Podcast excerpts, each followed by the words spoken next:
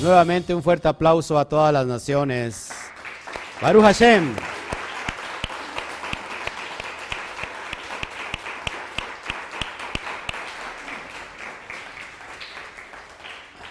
Baruch Hashem, que sea bendito el nombre, el eterno Adonai. Qué bueno que está con nosotros. Nuevamente les saludo el pastor Oscar Jiménez Gles de esta comunidad, a mi Mundial, a todas las naciones del mundo mundial y a todos los que estamos aquí. Un fuerte uno, dos, tres. Shabbat Shalom.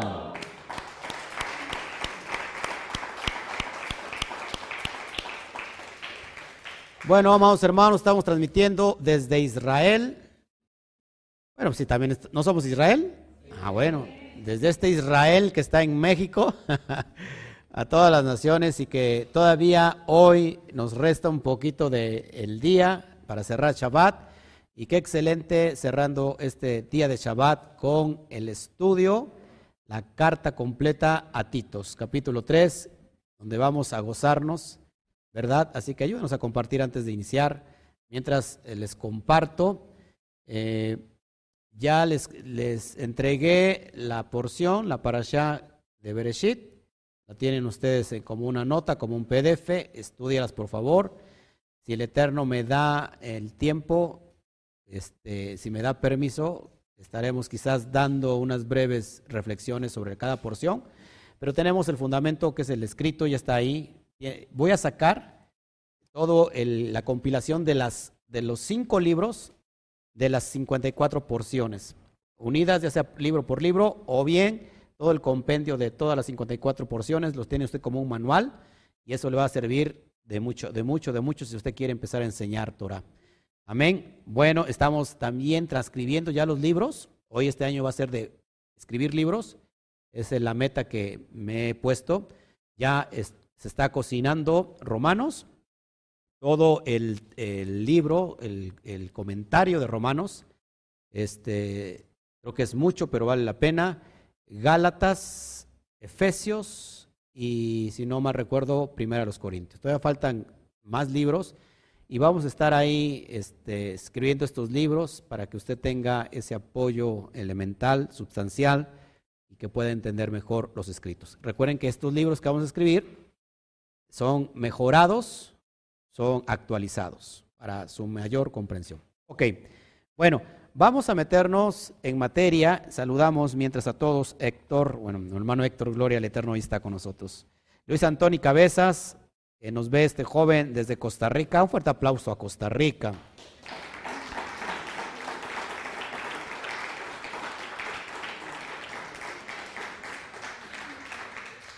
Papá de Anthony Cabezas, Luis Cabezas, fuerte aplauso también a Costa Rica.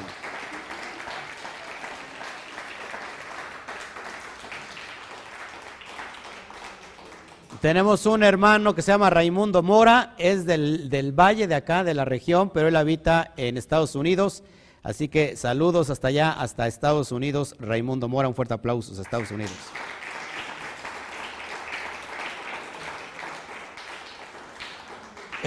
Stephanie Medina, ya nos ha escrito de dónde está Stephanie Medina, pero yo tengo una mente ahorita de, teflón, no se me pega. Pero saludos a Stephanie Medina. Ahora sí, si me lo dices, ya no se me va a olvidar Stephanie Medina. Chaval Chalón, ¿quién más? Este, Norman Rivera, Chaval Chalón, gracias. Pablo Andrade, Chaval Chalón, Connie Montañez, gracias por los comentarios. Patricia Natal, Natale, gracias. Eh, desde Nevada, un fuerte aplauso a, Nevada.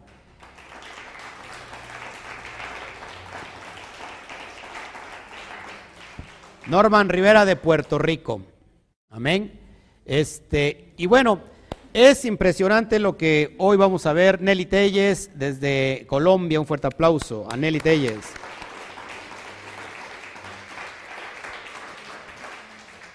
¿Le pareció interesante el estudio de la mañana? más que interesante, como que muy controversial para muchas personas que se están acercando. Yo como les digo a, la comunidad, es necesario que descubramos la verdad, porque solamente la verdad nos hará libres. Ojo. Y si, y si esa verdad nos da libertad, entonces tenemos que indagar, descubrir qué es la verdad, porque en realidad cada quien tiene su verdad. Usted tendrá su verdad, eh, de este lado tendrán su verdad, nuestros hermanos de las denominaciones tienen su verdad, nuestros hermanos de otras denominaciones de raíces hebreas tienen su verdad y hasta Niurka tiene su verdad. Entonces, todo mundo tiene su verdad y acuérdense que la verdad no es, no se trata de una cosmovisión general. ¿sí? La verdad no es relativa. Diga conmigo bien fuerte, la verdad no es relativa. La verdad es fundamental, es, decir, solamente hay una verdad. Y, no me interesa a mí eh, explicar la verdad desde mi perspectiva, desde mi óptica, sino descubrir la verdad desde la perspectiva que predicaba Mashiach. Y la perspectiva que predicaba el Mashiach estaba exclusivamente en la Torah. ¿Todos aquí? Entonces, ¿cuál es la verdad? Y esa verdad nos hará libre, pues no hay otra cosa que la Torah. ¿Sí? Escudriñenla, escudriñenla, escudriñen las, las escrituras, las Kibet HaKodesh. ¿Qué significa Kibet HaKodesh? Las santas escrituras, lo que hemos conocido nosotros, y ahí está implícito la verdad. Entonces, luego de comprender el contexto de la verdad y que eso nos hace libre, porque una vez que nosotros descubrimos la libertad, andamos en libertad. Una vez que nosotros descubrimos la verdad, andamos en libertad. Y todos los de hasta allá atrás están como esclavos. Una vez que descubrimos la verdad, andamos en libertad. ¿Por qué? Porque acuérdense que David decía en el Salmo 119, andaré en libertad por siempre y para siempre, porque he guardado tu Torah, he guardado tu ley. Entonces la ley, lejos de darnos esclavitud, porque hay mucha gente que no, no estudia la ley y está en contra de la ley porque la ley como que aplasta, como que la ley condena, pero en realidad estar en la ley es estar en la libertad. Si nosotros nos referimos hoy a este contexto geográfico y de nuestro tiempo, aquella persona que viola la ley en realidad no puede andar en libertad, sino ve a fijarte a la cárcel y cuántas personas están dentro de la cárcel, aunque muchas personas son inocentes. Muchos están dentro de la cárcel, ¿por qué? Porque han violado una regla de la ley, ¿sí? Entonces, una persona, ustedes aquí literalmente están violando la ley, es decir, la ley, las leyes humanas que nos rigen como país, como constitución, ley, pueden andar ahorita muy tranquilos en la calle. ¿Qué pasaría si usted está violando la ley? Es decir, si, si usted robó, si usted hizo cualquier cosa, ya tienen su foto en su muro, ahí en, el muro de los grupos de, de, de Facebook, ¿usted andaría tranquilamente en la calle? No, porque entonces lo que nos da libertad en realidad es andar en la ley.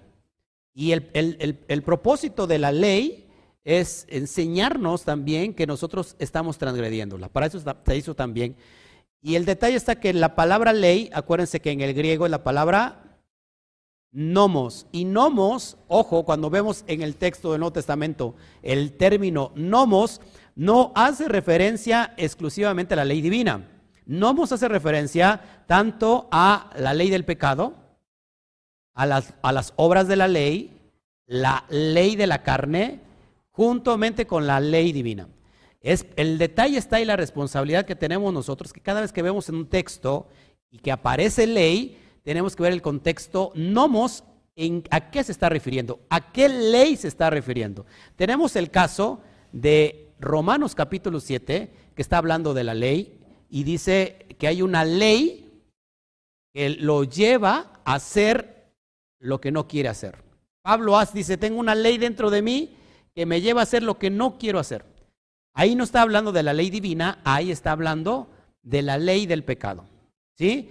Pero tenemos en Romanos 3:31, por lo cual, por la fe, desechamos la ley en ninguna manera, sino que confirmamos la ley. Ahí está refiriéndose al término nomos como ley divina. Romanos capítulo 2, verso 13, porque no son los oidores los justos delante del Eterno, sino son los oidores, de los hacedores de la ley, serán justificados delante del Eterno. Ahí está hablando también de la ley divina. ¿Ok? Ya no estamos bajo la gracia, sino estamos, ya no estamos bajo las obras de la ley, sino bajo la gracia. ¿A qué ley se está refiriendo? No a la ley divina, sino a la ley de los mandamientos rabínicos. ¿Todos aquí? Entonces, una vez que nosotros hemos comprendido el término nomos, que se aplica indiferentemente para estos contextos, cada vez que nosotros entendemos en a qué se está refiriendo, podemos comprender a Pablo. Si no, nos, nos estamos haciendo bolas y nos estamos volviendo locos. ¿Ok? Estudie usted, tengo, si no mal recuerdo, seis, siete estudios de nomos. Nomos 1, Nomos 2, Nomos 3, Nomos 4 y así hasta 6 o 7 estudios para entender nada más, ojo, el término nomos. Dígame usted si no es cosa importante. Entonces, si nosotros eh, tenemos que aprender a codificar los escritos de la Brit Hadashah. Todos hasta aquí estamos de acuerdo en eso. Y luego que nosotros hemos codificado todo esto, vamos a poder comprender mejor a Pablo. Porque si no, a Pablo lo terminamos mal interpretando, terminamos mal interpretando el Brit Hadashah, terminamos mal interpretando al Mesías y terminamos interpretando todo mal. ¿Estamos de acuerdo? Entonces, cada vez que usted pueda enseñar un, un, un, tópico, usted es responsable de fundamentarlo. Si usted va a hablar de algo, ojo y tenga cuidado con lo que va a hablar, porque muchas veces hablamos, hablamos, pero te van a decir, fundamentamelo, ¿en dónde está escrito? Eso nos corresponde y es responsabilidad de cada uno de nosotros. Si no sabemos el contexto y lo hemos escuchado, no hablemos por hablar, porque va a haber alguien que te diga, a ver, demuéstramelo dónde está escrito. Ahí está escrito, ¿sí? ¿Dónde? No, pues es que el pastor dijo que ahí estaba escrito. No, no. Usted tiene que conocer el contexto. ¿Ok? Bueno, metiéndonos, metiéndonos entonces en materia, ahora sí abrimos nuestra carta, capítulo 3, que es el último capítulo y que habla sobre la cuestión de la justificación por la gracia. Somos justificados por gracia. Ahora entendemos que la gracia no es un, ¿cómo se llama? Pretexto para no guardar la ley. ¿Todos aquí? La gracia no es un pretexto para ya no guardar la ley, sino todo lo contrario. Somos justificados por gracia para que podamos nosotros obedecer. ¿Sí? Lo que está escrito, ¿dónde? en la ley, en la Torah. De hecho, míreme tantito, por favor, porque hay, hay, problemas con la palabra ley. De hecho, la palabra ley en, el, en la perspectiva hebrea no existe. Una vez más, en el lenguaje hebreo la palabra ley no existe.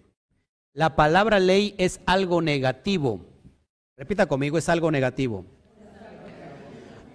Porque cuando usted escucha ley, es algo como que aplasta, como que oprime, como una imposición. Ahí viene la ley y vámonos. Ahí viene la ley, ¿no? Le decían al chamaquerío que estaba, ahí viene la ley, órale, vámonos, córrele. Se le tiene un miedo, poco no le tiene más miedo a veces a los policías? No, a veces da más miedo a los policías que, que las personas que a lo mejor no conocemos. Y está un retén de policías y tienes cuidado porque no sé que te vayan a bajar todo. ¿No? ¿No, no, le da miedo? porque sí, da miedo. La ley es algo negativo. Pero, ¿por qué entonces se tradujo como ley? La verdad es que la palabra de que se tradujo como ley del griego nomos es la palabra Torah. Y Torah no tiene nada que ver con ley. Torah tiene que ver con instrucción. Entonces, para nosotros la ley es una instrucción. ¿Quién no va a querer, querer instrucción? Todo en la vida se, se requiere de instrucción. Lo único que no hay instrucción es para el matrimonio. ¿No es cierto? Sí está en la Torah. Sí, está en la Torah. ¿no? Pero todo requiere instrucción. Compras un, un, ¿cómo se llama? Un equipo, cualquier equipo mecánico, electrónico, todo tiene que un instructivo. El ser humano trae en sí un instructivo. Y, y la Torah es eso, es, un, es una instrucción para qué? Para que te salga bien en la vida para que te salga bien todo, para que te salga en la vida todo bien. Por eso le dice a Yehoshua, o Josué 1.8, este libro de la ley meditarás de día y de noche en él, y harás conforme a todo lo que está escrito en él, y entonces harás prosperar tu camino y todo te saldrá bien. Porque la Torah es una instrucción. La Torah viene, la raíz hebrea de Torah es la palabra yará. Yará. ¿Qué significa yará?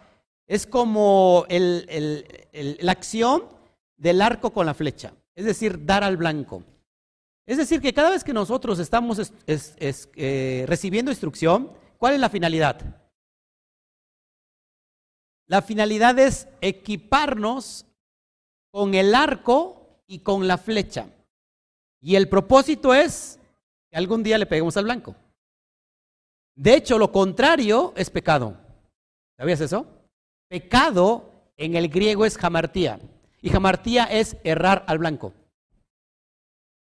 Si nosotros estamos cerrando al blanco constantemente, ¿qué necesitamos entonces?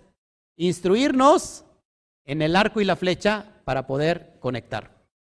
Es la, esa es la Torah. ¿Te das cuenta que es muy, muy diferente a la ley? Que la ley nadie la quiere.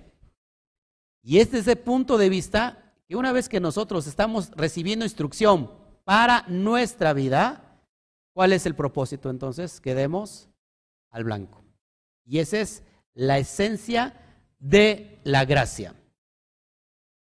Éramos desgraciados, éramos, andábamos sin gracia, sin Elohim en el mundo, sin promesas, sin pactos, pero ahora en el Mashiach hemos sido acercados, lejos de la ciudadanía de Israel.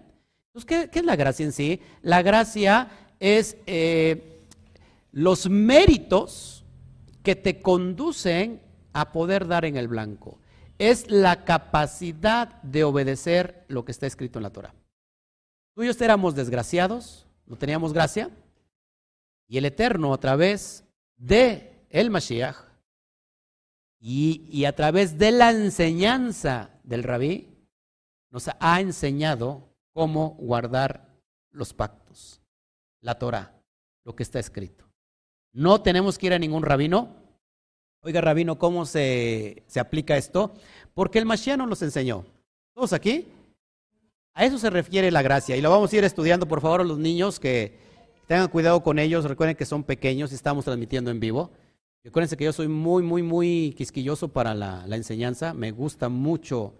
A lo mejor allá del otro lado me ven así como, como alguien exigente, pero creo que tenemos que dar al blanco. ¿Qué están recibiendo ahorita? Instrucción, ¿Ya tiene su arco? ¿Ya tiene su flecha? Ahora requiere instrucción. Verso 1. Verso 1 del capítulo 3. Dice así. Recuérdales, le está diciendo Pablo a Titos, que se sujeten a los gobernantes y autoridades, que obedezcan que estén dispuestos a toda buena obra. Todos los de la comunidad, de alguna manera, tenemos una cabeza muy independiente del Eterno, de nuestro Abba o del Mashiach. A donde quiera que vayamos, nos tenemos que sujetar al lugar donde entremos. Si usted hoy no porta el cubrebocas, y va a un lugar donde le exigen el cubrebocas y si usted no lo lleva, no le van a vender nada, aunque usted patalee y grite y haga berrinche y diga, es que yo soy eh, talmid del profeta Oscar. no le van a atender. Usted se tiene que qué? Que sujetar. Usted va a una plaza comercial y usted se tiene que poner el cubrebocas le, tiene, le tienen que tomar la temperatura, pero si usted dice, ¿saben qué? Yo ya me la tomé hace un ratito ya, y ya no me haga usted nada, ¿qué, qué pasa en la entrada? Y va usted a qué? A consumir, ¿no? ¿No? O algunos irán de mirones, pero de todos modos va a consumir algo. Usted se sujeta a la autoridad.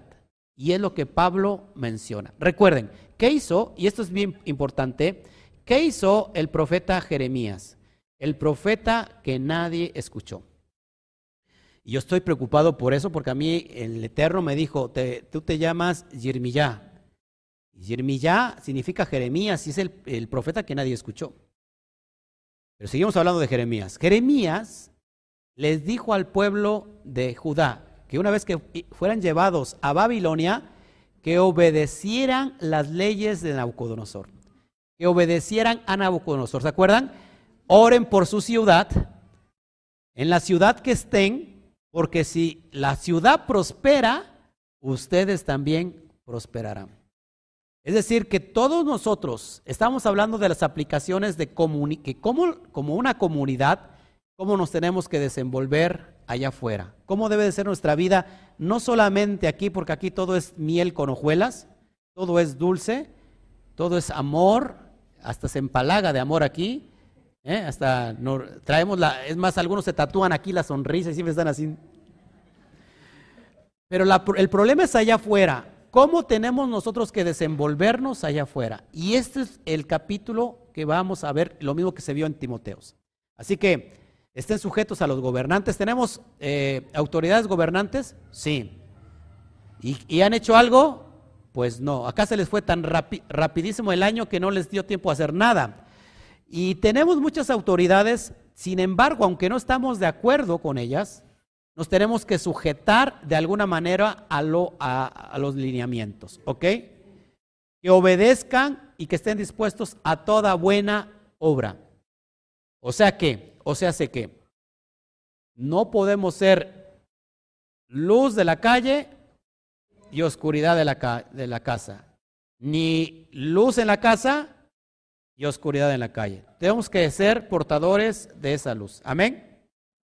Y no quiero hablar de política porque si no, ahí sí, ya hablar de política ya es otro rollo, ¿no? Hace un rato había polémica, no. Verso 2.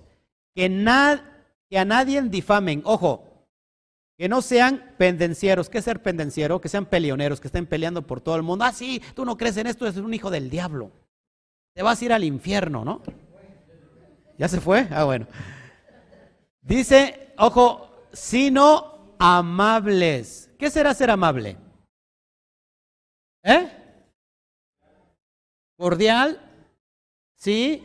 Amable sería que pueda, que se, que se, que se le pueda amar a la persona de una manera sencilla. Es decir, eres muy amable, cuando dicen eres muy amable, es decir que eres fácil de amar.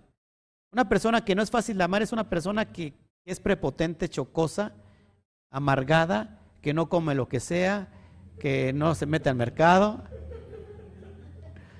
son personas que no se pueden amar, ¿no? Tan fácilmente. Y uno le busca el lado por donde quiera para ver qué lado tiene, aunque sea para que la ame tantito. Pero es difícil amar a una persona así. Cuando una persona es muy abierta, es muy fácil de amar. A eso se refiere que seamos amables, mostrando toda mansedumbre. Muchos pueden decir, yo soy manso, pero no menso. ¿No?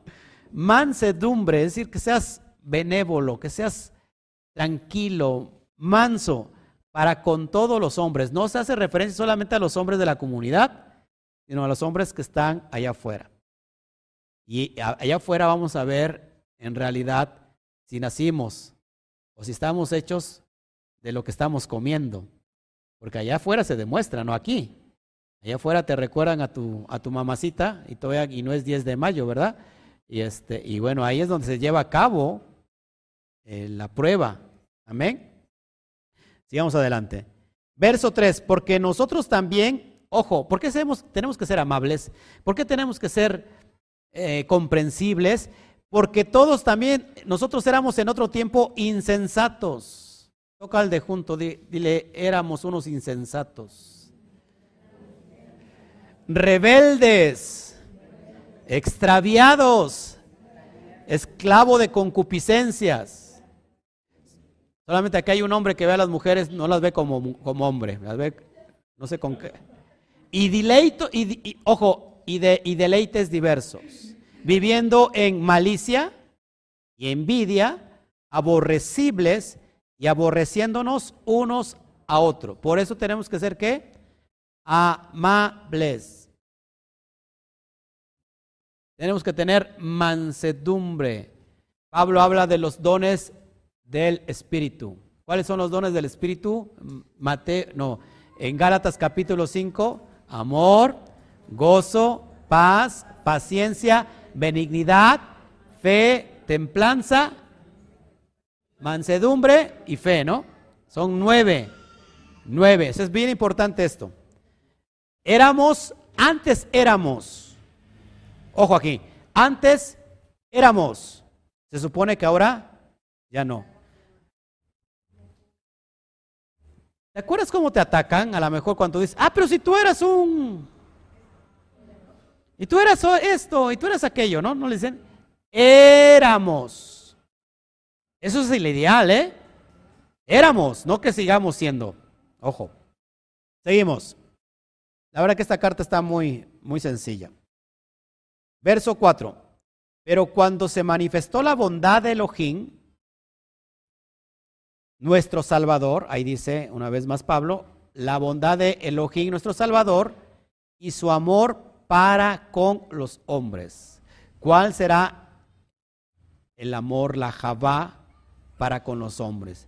De hecho, si usted no ha visto la enseñanza, estamos en vivo nuevamente.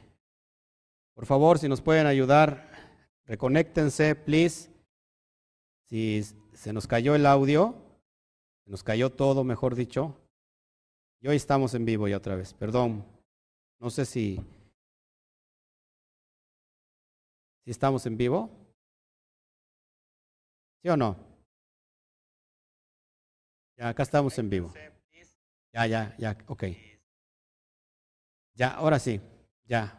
Bueno, desafortunadamente, este. Ahora sí. E, en YouTube sigue igual, no hay ningún problema, pero en Facebook sí. Bueno, seguimos adelante.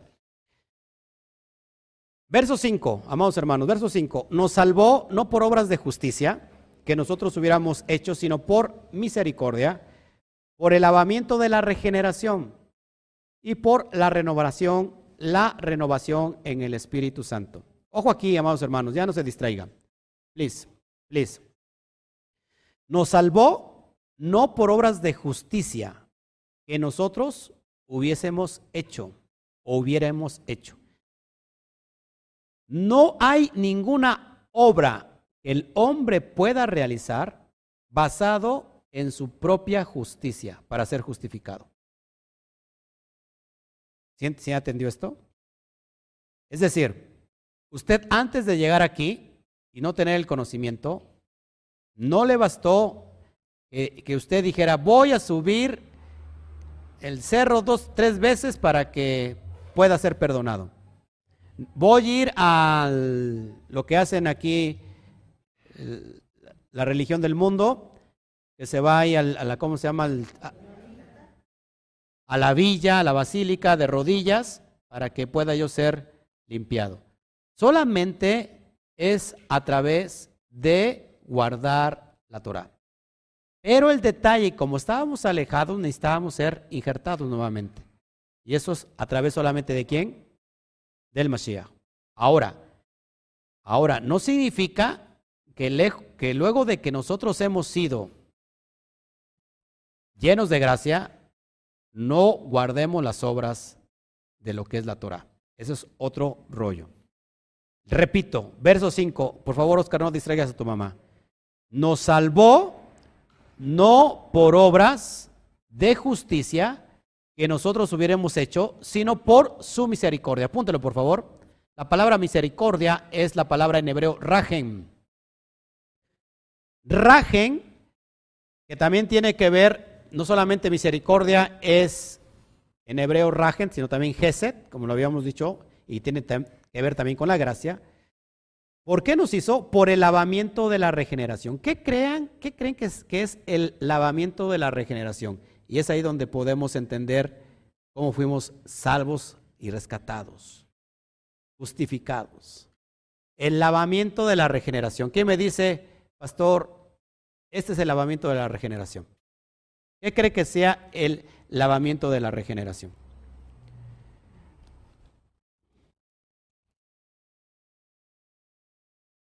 ¿Escucho? Sí, Exactamente. ¿Qué más? ¿Qué más? El lavamiento por la palabra misma. Vamos rápido al libro de Jeremías. Ezequiel, perdón, Ezequiel. Me quedé con lo de Jeremías. Vamos al libro de Ezequiel capítulo 36.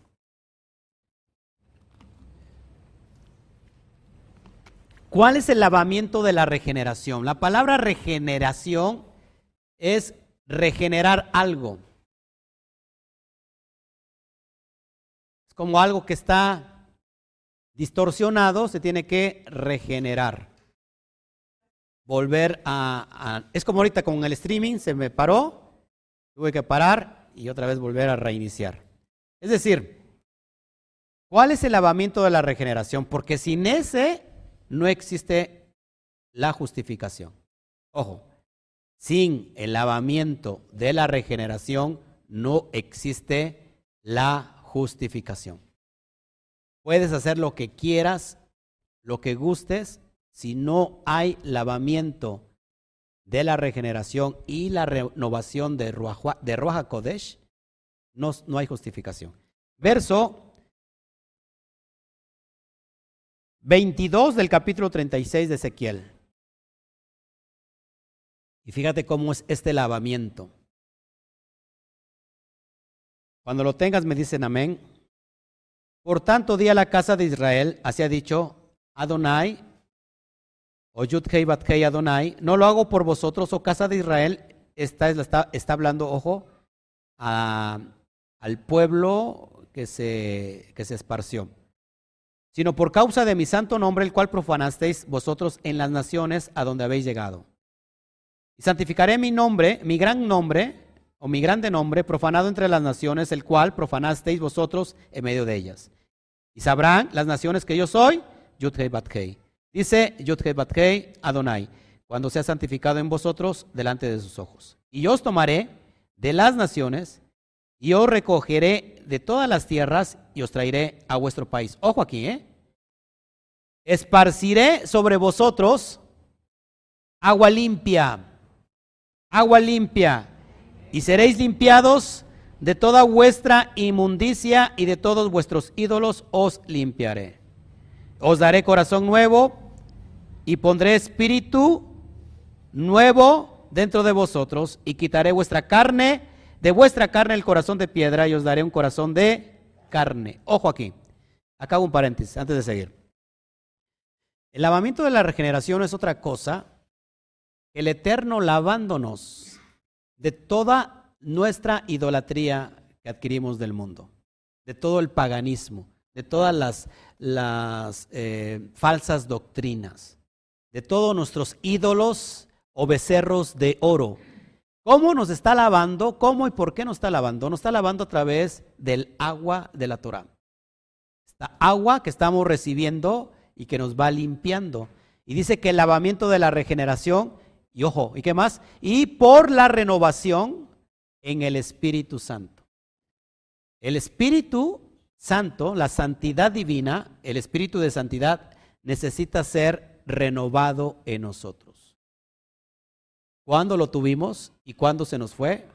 Lo tuvimos cuando el pueblo de Israel se les entregó la Torah, pero una vez que claudicaron y se opusieron en contra de los mandamientos, la casa del norte se fue esparcida entre todas las naciones y ahí blasfemamos el nombre. Pero dice el Eterno que nos volverá a recoger. Ya no tenemos ahí el Ruach HaKodesh. Y dice aquí Ezequiel, eh, Ezequiel 36, verso 27. Y es bien importante esto. Y pondré dentro de vosotros mi espíritu. ¿Para qué queremos el espíritu de Adonai en nosotros? ¿Para sentir escalofríos? para sentir este espasmos, para caerme al piso y llorar. ¿Para qué queremos el espíritu? Te dice, y pondré dentro de vosotros mi espíritu y haré que andéis en mis estatutos y guardéis mis preceptos y los pongáis por obra. En pocas palabras, la gracia nos lava, nos limpia, para que entonces ahora sí, una vez limpios, venga la, santidad divina del Espíritu del Eterno y ahora sí nos podamos obedecer lo que está escrito en la Torah. ¿Para qué es entonces la gracia, mis amados hermanos? Para obedecer afirmativamente a lo que está escrito en la Torah. Sin eso no lo puedes hacer. Sin eso no lo podríamos hacer. Repita conmigo. Sin eso no lo podríamos hacer. Así de fácil. ¿Por qué crees que la tevilá es algo simbólico de limpiar el espíritu. Por eso se sumerge uno haciendo purificación de nuestra alma. Por eso es la tevilá. Ahora, ¿qué, nos enseñaron en el cristianismo? Hacer tevilá, hacer bautizo una sola vez. Y con una sola vez ya ¿Cuántas inmersiones hacemos dentro de la perspectiva o dentro de la Torah que está implícito? Se hacen, se hacen inversiones, inmersiones, dije inversiones, ¿va? Bueno, sí, porque inviertes en el alma, en las inmersiones, muchas veces. Antes de, por ejemplo, de Yom Kippur, se hace una inmersión. Hay algunos que lo hacen cada Shabbat. ¿Qué tiene que ver la Tevilá? O el bautizo, como se le ha llamado. el bautizo o la Tevilá no es otra cosa que un baño ritual. ¿Qué es el baño ritual? Para hacer tajara. Para hacer tajara. ¿Qué es hacer tajara? Limpieza espiritual. Lo contrario es el estado tumá. ¿Qué es tumá? Impureza espiritual. Se sumerge para hacer pureza espiritual. Eso tiene mucho que ver con el enfoque que estamos hablando. Si no conocemos esos términos hebreos, no vamos a entender nada. Entonces, una vez que el Eterno nos ha salvado por medio del Mashiach, usando su gracia, para que tú y yo que estábamos sucios, ahora, por su gracia, nos vuelva a limpiar cuando nos ensuciamos, cuando salimos, cuando nuestros antepasados salieron del, del seno del Eterno, y ahora por la gracia nos limpia y nos da su ruach, su espíritu, para que obedezcamos lo que está escrito en la Torah. Se ha comprendido que la gracia era todo lo contrario. Mis pecados fueron perdonados, los pasados, los presentes y los futuros hágame usted el reverendo favor. Pues claro que aquellas personas viven como, como quieren. Total, los pecados van a ser perdonados. Hágame usted el favor. No. Cuando eh, ya recibimos la gracia, escúcheme, esto es bien, es bien importante porque no quiero que se le pase a ninguno. Cuando ya recibimos la gracia, ya nosotros no podemos volver a ensuciarnos. Cuando recibimos la gracia significa que entonces estamos obedeciendo legalmente los misbot y los preceptos porque tenemos el Espíritu Santo dentro de nosotros. Ya como que a nadie le gustó. ¿Por qué, estoy, por qué estás aquí obedeciendo el Shabbat? Por, por lujo, por moda. ¿Por qué estamos aquí guardando el Shabbat? Porque es una obediencia que está dentro de nosotros que nos está diciendo tienes que guardar el Shabbat. Evidencia de qué? De que Ruach Kodesh está en Bene Israel. ¿Sí? Está en los hijos de Israel. Cuando no hay Ruach Kodesh, te opones al Shabbat. Te opones a los preceptos, te opones a las Moadín, te opones a los pactos, te opones a todo lo que es a Torah. Ese es el, el espíritu de qué? de la impiedad, el espíritu anti-Torah, anti-instrucción, anti-palabra, anti-ley. Pero no son opuestos para lo que viene en la ley para pedir los diezmos y las ofrendas. Ahí sí, no todos están de acuerdo los pastores allá afuera. Pero si eso es ley, ¿por qué están rechazando la ley? Pero eso no. ¿Y qué me dicen de las primicias? Igual, a mí lo toman y eso es ley. O sea que toman lo que les conviene. ¿Tomas o no tomas? ¿No? No se está de acuerdo conmigo. Entonces, ¿necesitamos ser regenerados? Ahora, estamos lavados constantemente. No es que vengas un Shabbat y ya te lavaste y ya te alcanza para siete años sin Shabbat. A lo mejor llegó, llegó usted en un Shabbat este, ¿cómo se llama? En un año sabático, en un año Shemitah, y usted dice, ya me tocó guardar el Shabbat, vengo hasta los siete años. Por cierto, dicho sea de paso, hay personas nuevas que están aquí con nosotros, bueno, no nuevas, sino que están reintegrando, y una, una regla general es no faltar ningún Shabbat, a menos que usted esté muerto. Ya si usted está muerto, que lo traigan, no hay ningún problema. Aquí el, el Eterno lo revive solamente por excepciones ya muy, muy, muy clasificadas. Yo quisiera ser como Gilel, no, quisiera ser como Shamay, que Shamay decía, si tu mamá, si tu papá, si tu hermano se enfermó y se está muriendo, pues que se muera. Tú vente a Shabbat. Así sea Shamay. Porque no se puede transgredir el Shabbat. Y ya la presencia divina lo va a sanar. ¿Qué decía Gilel? Era más flexible. Y en eso le da lugar Yeshua cuando le dice, o Yeshua cuando le dice, si tu animalito cae en un hoyo por ser Shabbat, ¿tú no lo, tú no lo salvas? Porque lo criticaron que estaba sanando a un enfermo. Dice, ¿cuánto más una hija de Abraham? Es decir, que siempre tenemos que, aplicar el, el, el mandamiento de mayor peso. Es decir, voy a guardar Shabbat, pero surge un accidente, el Eterno no lo permita. Y tienes que ir a ayudar a, no sé, a tu mamá, a tu papá, a alguien muy cercano. Y dices, es que Shabbat, no puedo hacerlo.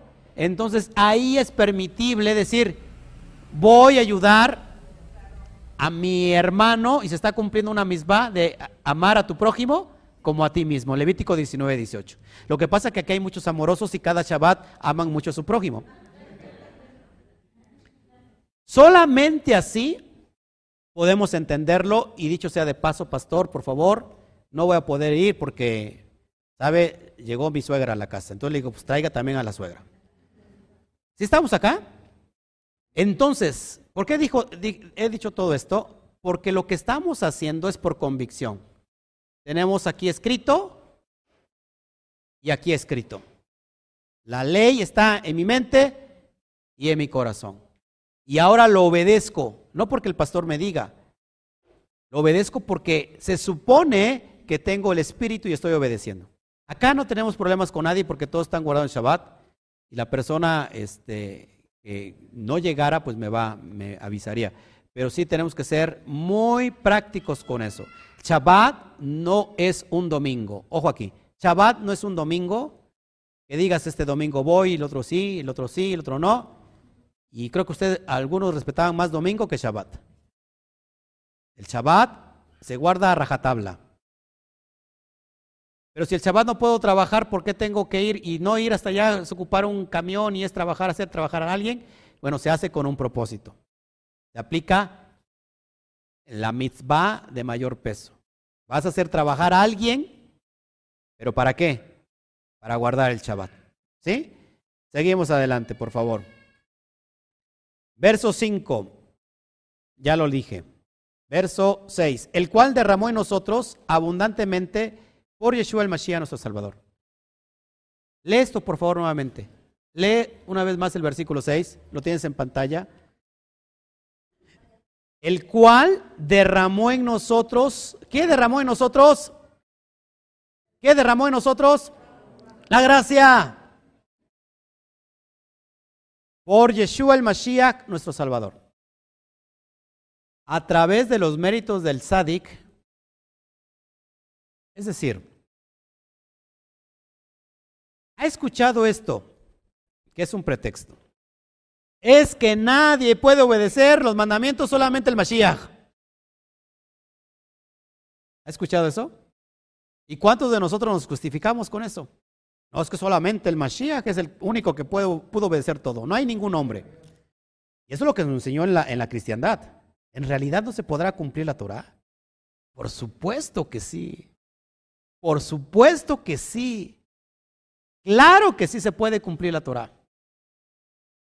Tenemos maestro, es el Mashiach, que nos enseñó cómo cumplirlo. No hay pretexto. La gracia se derramó en el Mashiach. ¿Cuál gracia? De enseñaros, de enseñarnos cómo cumplir cada misma. Recuerda que los misbot se dividen en tres.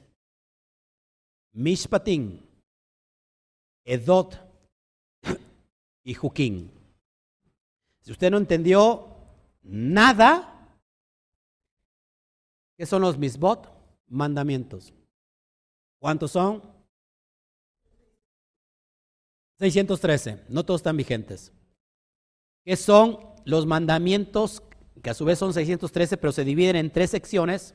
¿Qué son los mispatim? Mandamientos que tienen una lógica por obedecer. Es decir, no matarás. ¿Te tienen que explicar por qué no matar? Ese es un mandamiento mishpa o mishpatín. Mandamientos edot. Edot para dar testimonio. Este Shabbat que estamos guardando es, puede ser un mandamiento edot. ¿Por qué? Porque estamos dando testimonio que el Eterno creó los cielos y la tierra en seis días y todo lo que en ella hay, y al séptimo reposó de toda su obra. Esos son los mandamientos Edot. ¿Qué son los mandamientos Juquín? Que no tienen lógica, pero tenemos que guardarlo. Por ejemplo. ¿dónde está la lógica de comer solamente ciertas cosas? Y no comer ser. Bueno, ahorita lo entendemos por la ciencia. Pero imagínate en el tiempo, en el siglo XX. ¿Cuándo saben que mi esposa es del siglo XX? No, yo soy de este siglo porque me estoy renovando constantemente. Eh, somos del siglo pasado, no puede ser. Mm. ¿Por qué dije eso? ¿Por qué mencioné eso? ¿Qué estaba yo hablando? ¿Qué estaba yo hablando? Ah, de, los mandamientos Juquín. Hay, esos mandamientos no tienen lógica por obedecerse. No comas esto y punto. ¿Qué tienes que hacer? No comer. Ya. Esos, en eso se divide todos esos mandamientos. Ahora, usted dirá, son 613, son muchos. ¿Cuándo voy a terminar? Se la pongo bien fácil. 6 más 1 más 3 igual a 10. Los 10 mandamientos de Éxodo 20, si usted los cumple y yo los cumplo, estamos en la Torah y los profetas. Ya. ¿Se te hace difícil? ¿Se te hace difícil? Bueno, viene el Mashiach y te lo reduce a dos. Amarás a tu Elohim con toda tu mente, tus fuerzas, tu alma, con todo. Y un segundo mandamiento, amarás a tu prójimo como a ti mismo. Si tú cumples esos dos, que los dos son de la ley, primero está citando Devarim, Deuteronomio capítulo 6, verso 4 y 5, y el, y el otro está citando Levítico 19, 18. Si tú cumples esos dos, has cumplido toda la ley. ¿Por qué? Porque con esos dos basta para hacer todo. En esos dos incluye los 10 y los 613 mandamientos totales. ¿Ha sido más fácil? Ahora, ¿quieres algo más sencillo? Vino el profeta Habacuc y te lo redujo en uno. El justo por la fe vivirá. ¿Cómo vive el justo? Por la fe. ¿Ese te hace más sencillo?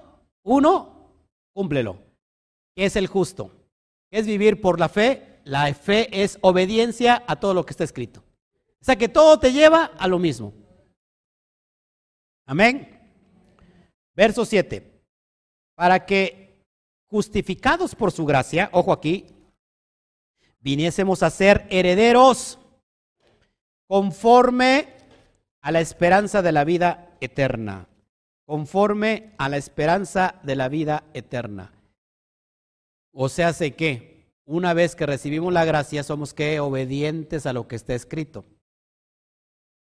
Para que ahora sí viniésemos a ser herederos conforme a la esperanza de la vida eterna. Es decir, que uno desobediente va a recibir la vida eterna. Pues no. ¿Qué tiene que hacer alguien para que entre en la vida eterna?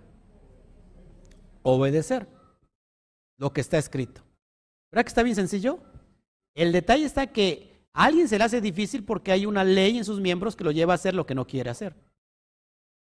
Por eso ponía el ejemplo, no que Pablo estaba diciendo que él era mismo, estaba transgrediendo la ley, estaba poniendo el ejemplo para diferenciar los términos de ley, los términos nomos, para que me entiendan. ¿Qué es lo que se opone? No sé si usted esté listo para que reciba lo que le voy a decir. En, nuestra vida tenemos dos aspectos que luchan constantemente todos los días. Es como el esposo, es como los esposos, es como el yerno y la, y la suegra. Es decir, tenemos el bien y el mal dentro de nosotros. El bien es conocido como el ruaj y el mal es conocido como la carnalidad. El satán. El satán, ¿qué significa el satán? Alegóricamente, el Satán está representando en cada uno de nosotros en nuestra carnalidad. El Satán, que significa el adversario, pero en realidad el Satán, ¿cuál es el propósito del Satán? El Satán es, propósito es desviarte de los propósitos del Eterno. O sea que cada vez que tú te está desviando, tu Satán no estás llegando a los propósitos que el Eterno puso en ti. Por eso tenemos que nosotros, cuando vino Yom Kippur, ¿se acuerdan la enseñanza que nosotros ayunamos? Y cada vez que ayunamos, en realidad estamos dándole fuerza al Espíritu. Cuando alimentamos más al Espíritu? Cuando leemos la Torah, cuando venimos al Shabbat, cuando guardamos los pactos, las fiestas, cuando oramos, cuando hacemos obras de caridad, hacemos sedacá, hacemos muchas cosas y hacemos débil a la carne. Pero ¿qué pasa cuando no oramos, no, no, no, este, cuando nos volvemos unos levitas occidentales? ¿Sabe qué son los levitas occidentales? El levita, que, el levita occidental es aquel que levita todo, levita la oración, levita el ayuno, levita el estudio de la Torah, levita los Shabbats, levita a todo. Y entonces la carnalidad es fuerte. ¿Qué pasó ahí? El Satán ha cumplido su propósito en ti. ¿Sí, amados hermanos? Bueno, seguimos, porque no le gusta hablar de estos términos profundos y la verdad es que no tampoco lo voy a obligar a que escuche esto. Verso 8. Palabra fiel es esta. ¿Cuál palabra fiel es esta? La que Pablo le está diciendo a Timoteo, la, guarden la Torah, esa es la palabra fiel.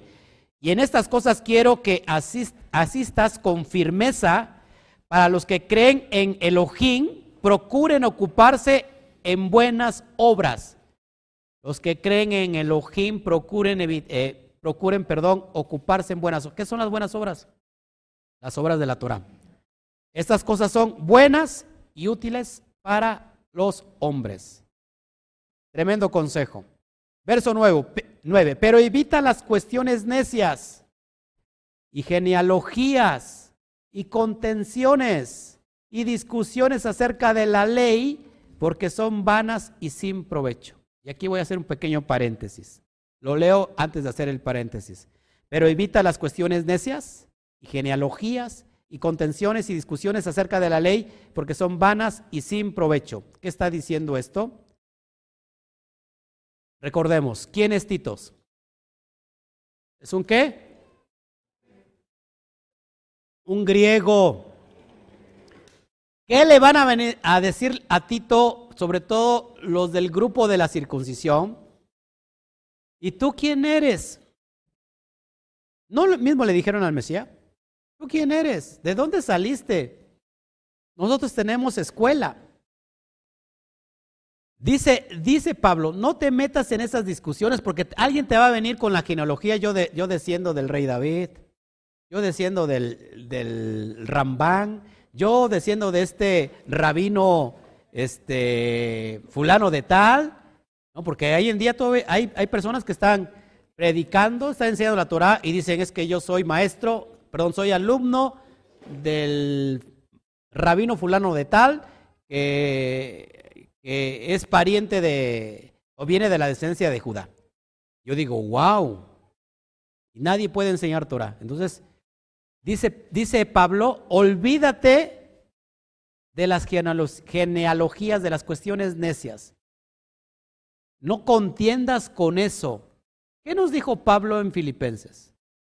O en Gálatas, en Gálatas nos dijo, de modo si alguno está en el Mashiach, ciertamente linaje de Abraham sois y herederos según la promesa. Olvídate de que alguien te saque su linaje judío. Dile que bueno, Hashem te bendiga. Yo soy también de la cera de Abraham. Pero ¿cómo? Si tú eres bien mexicanote. No importa, soy de la cera de Abraham. Mm, personas. Los que están del otro lado de la pantalla sí son de la cera de Abraham, no, estos serán de la cera de... No sé de qué cera serán, ¿no? Pero... Del rey de chocolate, ¿verdad? Con nariz de cacahuate, no, hombre. Verso 10, ya vamos a terminar.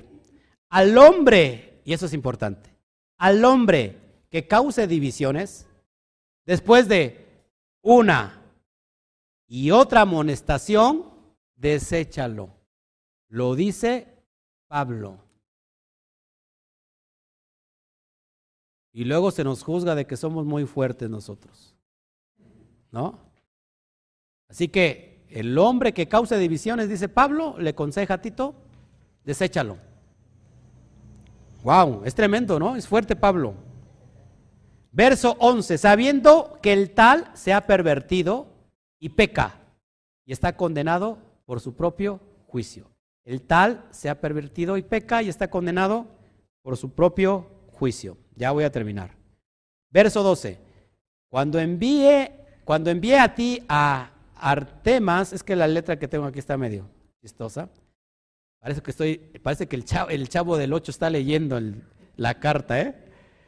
Cuando envíe a ti Artemas o a Tíquico, apresúrate a venir a mí en Nicópolis, porque allí he determinado pasar el invierno. Artemas, ¿quién era Artemas? No está mencionado en otra parte más que aquí. Tíquico, ¿se acuerdan que Tíquico es el que lleva la carta a los colosenses? Él lleva la carta a los colosenses. También Tíquico aparece en Efesios 6:21. ¿Dónde estaba Nicópolis? Una ciudad en Tracia, cerca de la frontera con Macedonia. Y ya casi me voy despidiendo. Verso 13. Acenas, intérprete de la, ley, intérprete de la ley.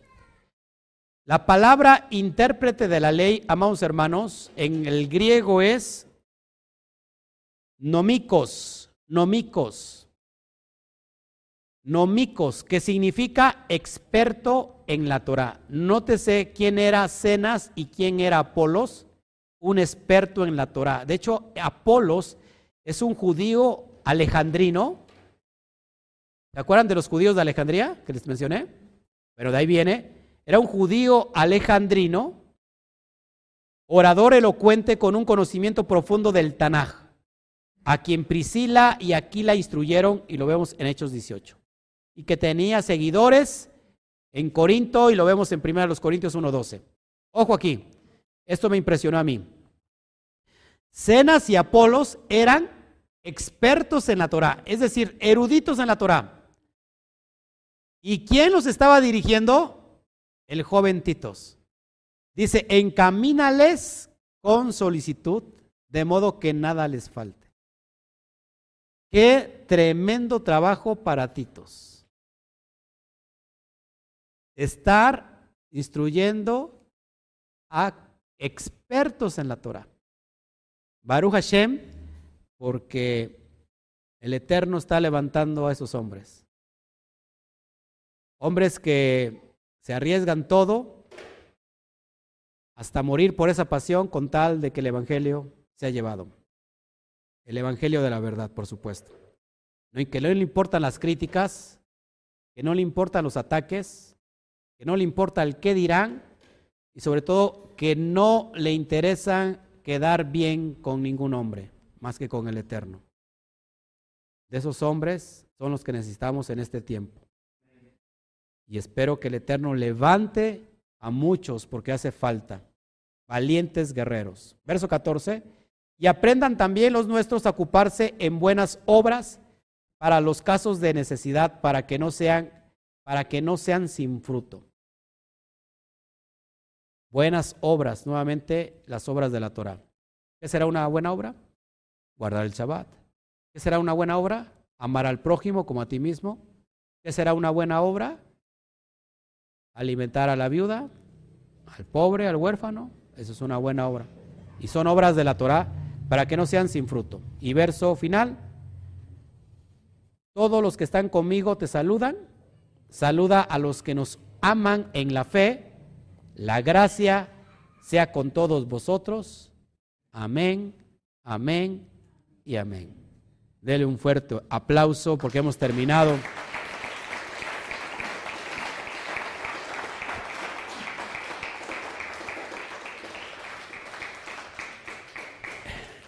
Gracias al Eterno hemos terminado con esta carta y vamos a seguir cada, cada sesión estaremos metiéndonos en las cartas.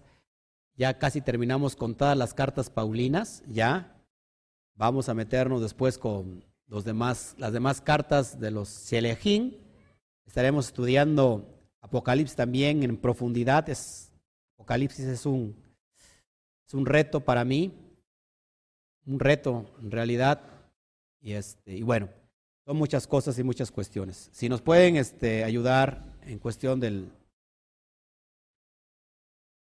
Si hay alguna pregunta antes de... Creo que nuestra hermana nos va a dar un testimonio. ¿Es ahorita o cuándo? Para la próxima.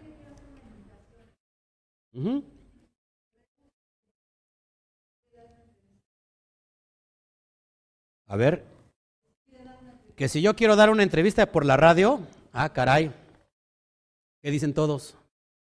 Pues sí, amén. ¿Sí? ¿Sí? Perfecto. Gloria a Shem. Una entrevista en la radio. Es impresionante. 40 municipios del estado de Veracruz para dar una entrevista. Es sobre la cuestión de esto, ¿verdad? Wow. Gloria a Shem. Bendito sea el Eterno. Bueno, gracias. Este, ayúdeme por favor con el chat, alguien que me revise. ¿No no preguntó nadie?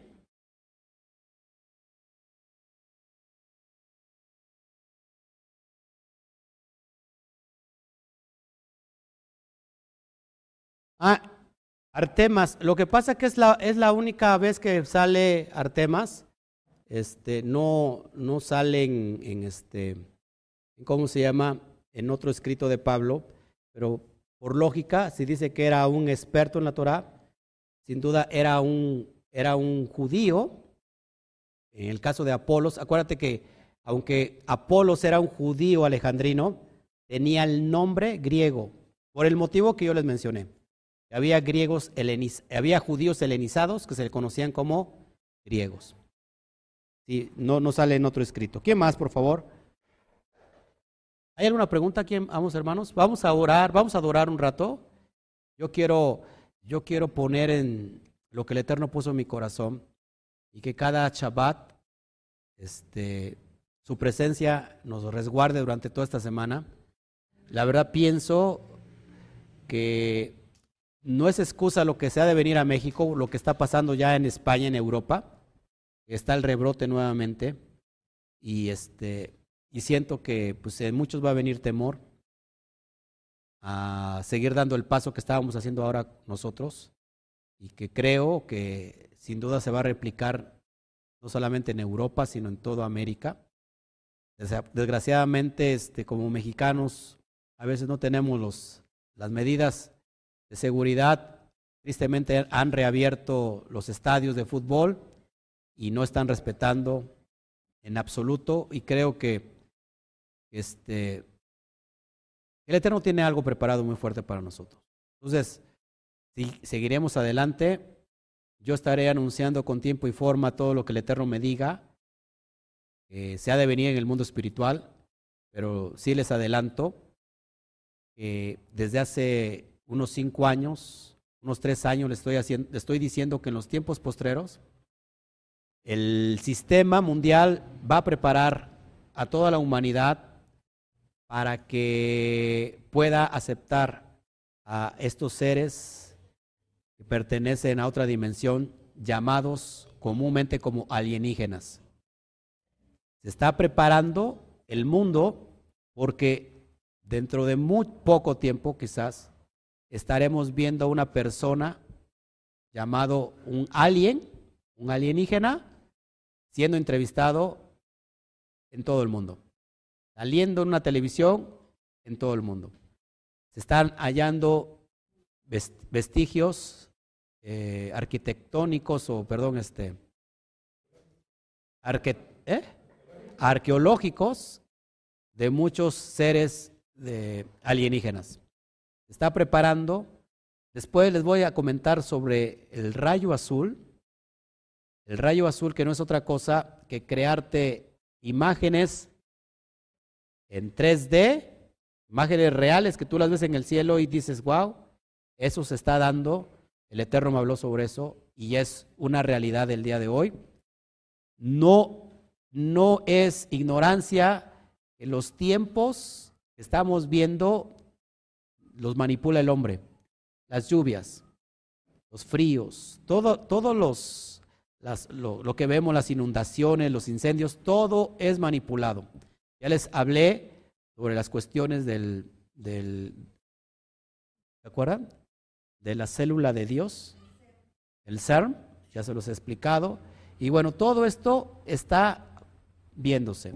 Así que, amados hermanos, no le crean a todo espíritu. Hay que sopesar los espíritus si son de Elohim. Entonces, no nos acobardemos, sigamos adelante, aunque es tiempo de tribulación, ojo, pienso que también es un gran tiempo de cosechas de almas como no tiene idea. Y tenemos que seguir adelante. Por eso vamos a orar, vamos, vamos a adorar un rato y que el Eterno se impregne, impregne su presencia de, de santidad, de sanidad de nosotros y podamos seguir adelante. ¿Qué les parece? Este, bueno, pues voy a preparar entonces el tema. Les pego el link sobre Juan 1, 1 al verso 14. Y cuando usted vea eso, va a decir, wow, impresionante. Les pego el link, lo preparo primero y les pego el link para que usted entre a la, chala, a la sala de chat, una sala de conferencia, pero es este, privada y solamente puede usted accesar con el link y ya los voy a estar instruyendo ahí. Gente interesada nada más sobre la cuestión de la verdad. Bueno, están pidiendo oración, ya, ya estás apuntando, amada mía. Bueno, ahí este, mi secretaria del Facebook, hay una secretaria del YouTube, la ponga ahí.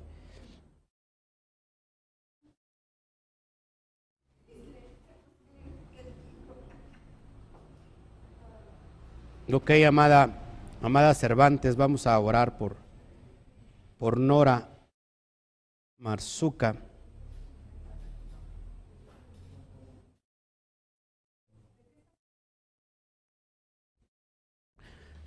Ok, ya, ya tienes los, los, las peticiones de Face, hija.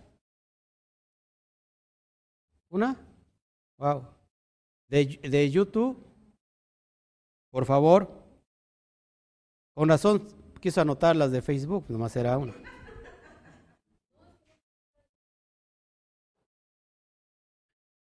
¿Qué les pareció, amados hermanos? ¿Mm? A muchos, el Eterno va a estar hablando a través de, esta comunidad y los que nos están viendo, a través de sueños, confirmando las cosas que han de venir. Lo único que puedo tener con confianza y certeza que el Eterno no nos olvida, no nos va a olvidar. Amén. Bueno, sigo entonces con las peticiones antes de irnos. Saludamos a todos. Chelito, Chelito Samu, nos está viendo. Bueno. Andy Mora. Por Julieta Martínez. Ok, vamos a orar por ella. Janet Cancel, gracias por estar con nosotros. Anthony Cabezas igual. Janet Cancel, ok, perfecto. No sé si me puedan escribir, por favor. Es que miren, salen muchos comentarios y la verdad a veces no me da tiempo ya de revisarlos. No sé si me pueden escribir, por favor, a mi correo electrónico y yo ahí les doy mi teléfono personal y los que ya lo tienen, por favor, escríbame solamente para que yo haga yo un grupo especial sobre las cuestiones que vamos a tratar. Yo los apunto y con gusto me voy a apurar, eh, ya di un poquito del tema, me voy a apurar para que lo demos en el chat, en una sala de conferencias privada y con gusto, por favorcito. Ok.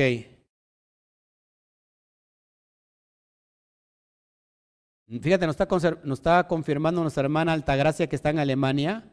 Dice, oración por Europa, aquí en Alemania los casos de virus son sorprendentes. Ok. Por favor, entonces oremos, amados hermanos, y no nos durmamos.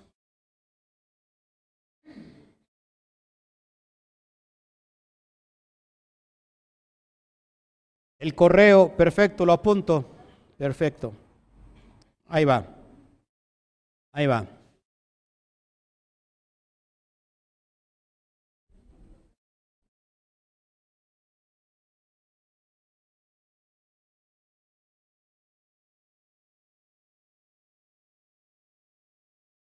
Ahí tienen el correo, gmail.com.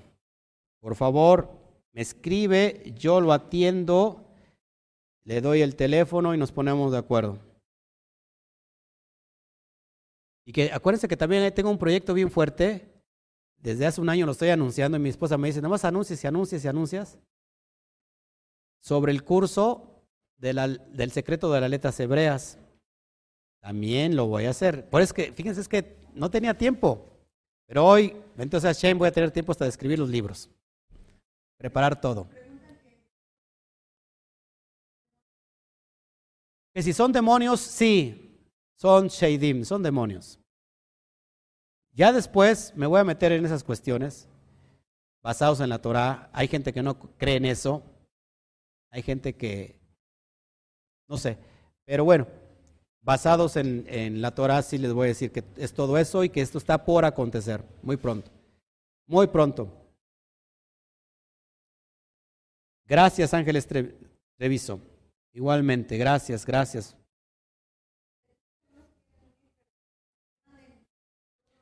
Cristal Hernández, claro que te puedes unir si estás interesado en conocer la verdad y que todo el velo que podamos tener aún en los ojos se ha caído, se ha tirado, adelante. Pásale, que te conozca medio mundo.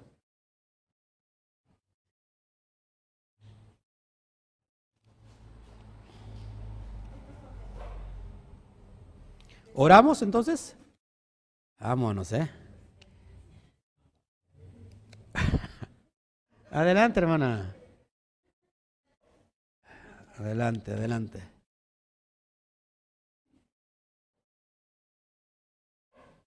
¿Ok? Ok. Oramos. Oramos.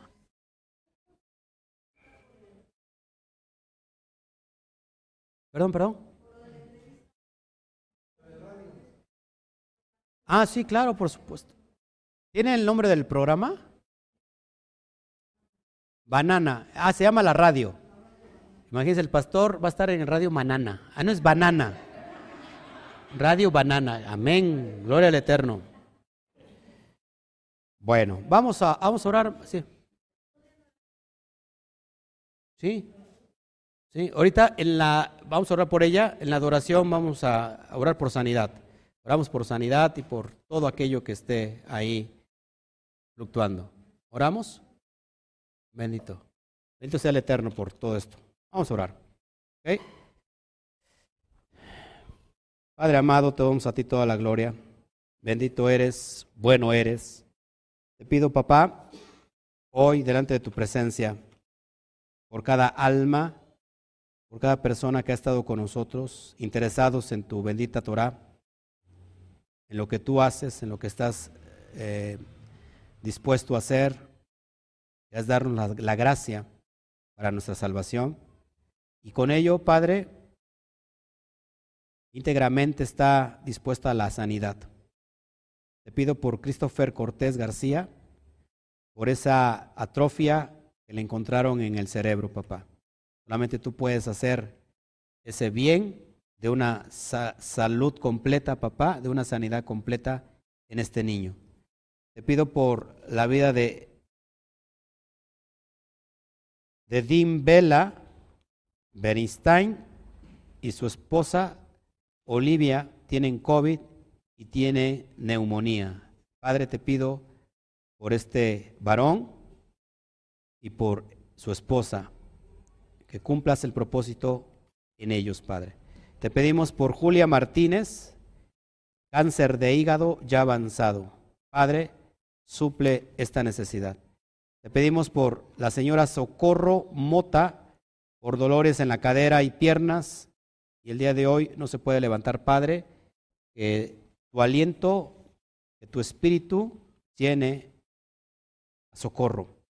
Padre, te pedimos por Mari Montañez, por una operación la próxima semana, Padre, que tú tomes el control, que tú establezcas, papá, tu poder, que tu espíritu sea derramado sobre la vida de Mari Montañez.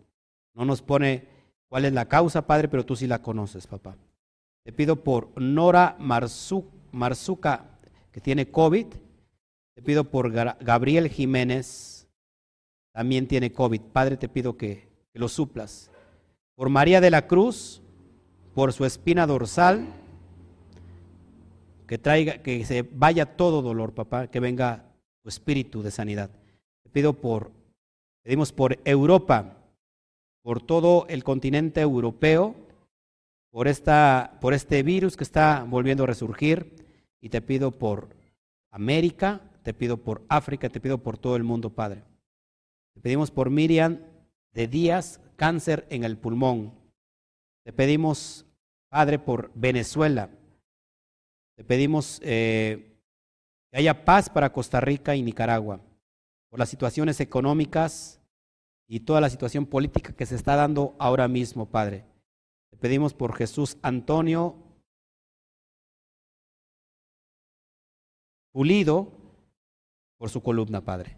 Y te damos a ti gracias por todo lo que estás haciendo. Te pido por la vida de luz. Eh, te pido que esta entrevista que se quiere hacer en, en la radio se pueda llevar a cabo, papá, se complemente y que si tú nos das permiso, lo haremos, papá, en tu nombre, para exaltar tu nombre, te pido por todas las personas que se están acercando de todas partes del mundo y están interesados en este ministerio. Te pido, Padre, que nos, que nos lleves a dimensiones que solamente tú lo puedes hacer. Y que estemos cobijados siempre bajo tu sombra, bajo tu gloria, bajo tu presencia divina. Te damos a ti toda la gloria y toda la honra. Bendito seas, alabado seas. Gracias, Padre, por los méritos del Mashiach.